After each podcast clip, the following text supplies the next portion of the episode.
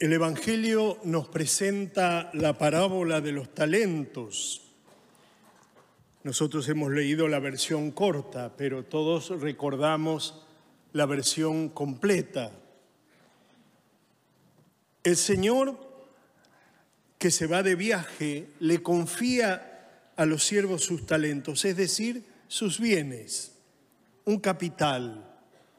Los talentos como sabemos nosotros, eran una unidad monetaria.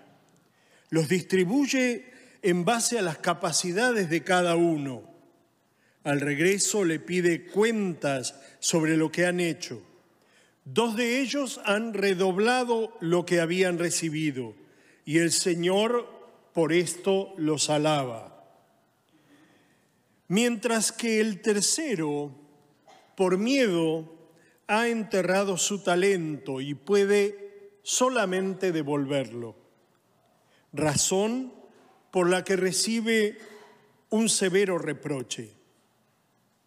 Mirando esta parábola, podemos aprender dos modos diversos de acercarnos a Dios.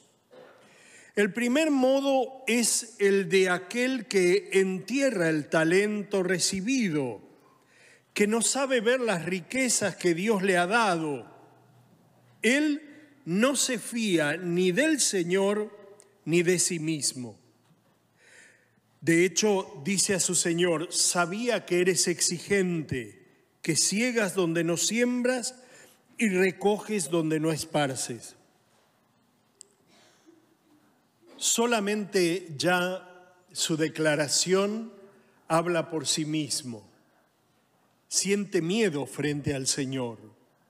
No ve el aprecio, no ve la confianza que el Señor deposita en él, sino que ve solamente el modo de actuar de su patrón que pretende más de lo que da. Lo observa y lo entiende como un juez. Esta es su imagen de Dios. No es capaz de creer en su bondad, no es capaz de creer en la bondad del Señor hacia nosotros. Por eso se bloquea y no se deja implicar en la misión recibida. Esta actitud es una actitud muy frecuente en nuestro tiempo. Nosotros vemos cristianos llenos de miedos, de miedos porque se quedan en la forma y no en el fondo. De miedos si hacen esto, si hacen lo otro, si es de rodillas, si es de pie, si es con mantilla, si es sin mantilla, si es con... Nos quedamos en las formas. El miedo no sirve para nada. El miedo paraliza. El miedo vuelve estéril lo que es fecundo. Por eso Queridos hermanos, si en la vida de ustedes hay miedo, hay que arrancarlo. Hay que arrancarlo como la cizaña del trigo. Porque el miedo nos engendra desesperanza. El miedo nos engendra temor. El miedo nos impide ir a los brazos del Señor, que es el Padre bueno. Cuando estaba en este punto, ya esto lo he dicho, ustedes pueden recordarlo, cuando uno ve un niño que empieza a dar los primeros pasos y el padre se coloca a distancia para que el niño aprenda a dar pasos, el niño se lanza con coraje porque sabe que está su padre, porque sabe que el padre no va a permitir que se caiga. El miedo está ausente.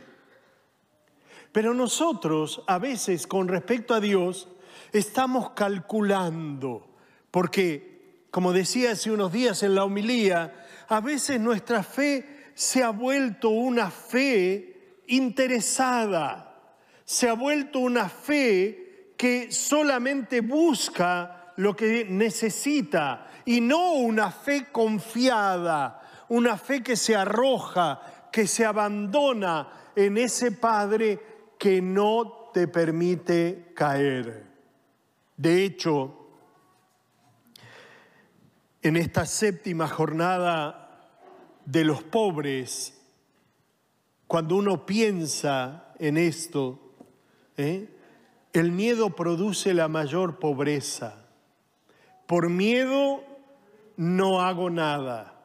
Por miedo no me arriesgo.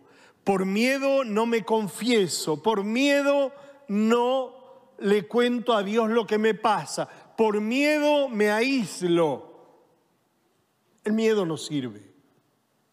El miedo te enferma. El miedo te mata. Y hay muchas personas que viven con un miedo. Tienen miedo a todo. No le tienen miedo a respirar porque, bueno, si no respiran, se mueren, pero tienen miedo a todo. Y en todo ven tragedia. Y en todo ven cosa terrible. ¿eh? Y hay muchos cristianos que sumergidos en este miedo se dejan envolver y engolosinar por todas estas teorías apocalípticas, ¿eh? mileniales que hablan del fin, del... Y no viven la vida. El miedo no sirve, hay que desterrarlo, hay que sacar el miedo. Y claro, alguno de ustedes me podrá decir, pero yo fui educado con miedo.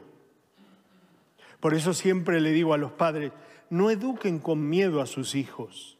No hay frase más terrible para un niño que decir, que escuchar de la boca de su padre o de su madre, Dios te va a castigar. Dios no castiga. Dios es justo, Dios es veraz. La relación con nuestro Padre Dios no tiene que ser de miedo, tiene que ser de confianza de abandono, de saber que Dios busca lo mejor para ti y que por lo tanto si tú te abres a su amor, Él te acompañará.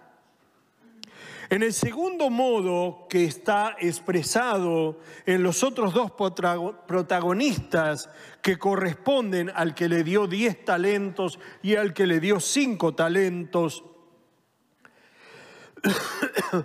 se pone de manifiesto la confianza en el Señor, la confianza en Él y la confianza en ellos mismos. Estos dos invierten todo lo que han recibido, incluso si no saben al principio si todo irá bien. Estudian, ven las posibilidades y con prudencia buscan lo mejor asumen el riesgo de juzgársela, se fían, estudian y se arriesgan. Así tienen el valor de actuar con libertad, de modo creativo, generando una nueva riqueza. Esa es la disyuntiva que tenemos delante de Dios, miedo o confianza. O tienes miedo delante de Dios o tienes confianza en el Señor. Y nosotros, como protagonistas de la parábola, todos nosotros, hemos recibido unos talentos, todos, algunos más, otros menos, pero todos talentos que son más valiosos que el dinero, más valiosos que el dinero pero mucho de cómo lo invertimos depende, depende de la confianza del Señor, que nos libera el corazón, que nos hace ser activos y creativos en el bien. No olvidemos esto, la confianza libera, siempre libera, el miedo paraliza, siempre paraliza. Recordemos que el miedo ¿eh? nos vuelve infértiles, mientras que la confianza nos vuelve fecundos. Esto también vale en la educación de los hijos. Y preguntémonos, ¿creo que Dios es Padre y me confía dones porque se fía de mí?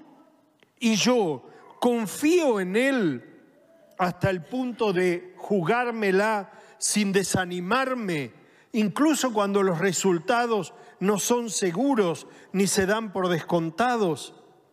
Sé decir cada día en la oración, Señor, yo confío en ti, dame la fuerza de avanzar, me fío de ti, de las cosas que me has dado.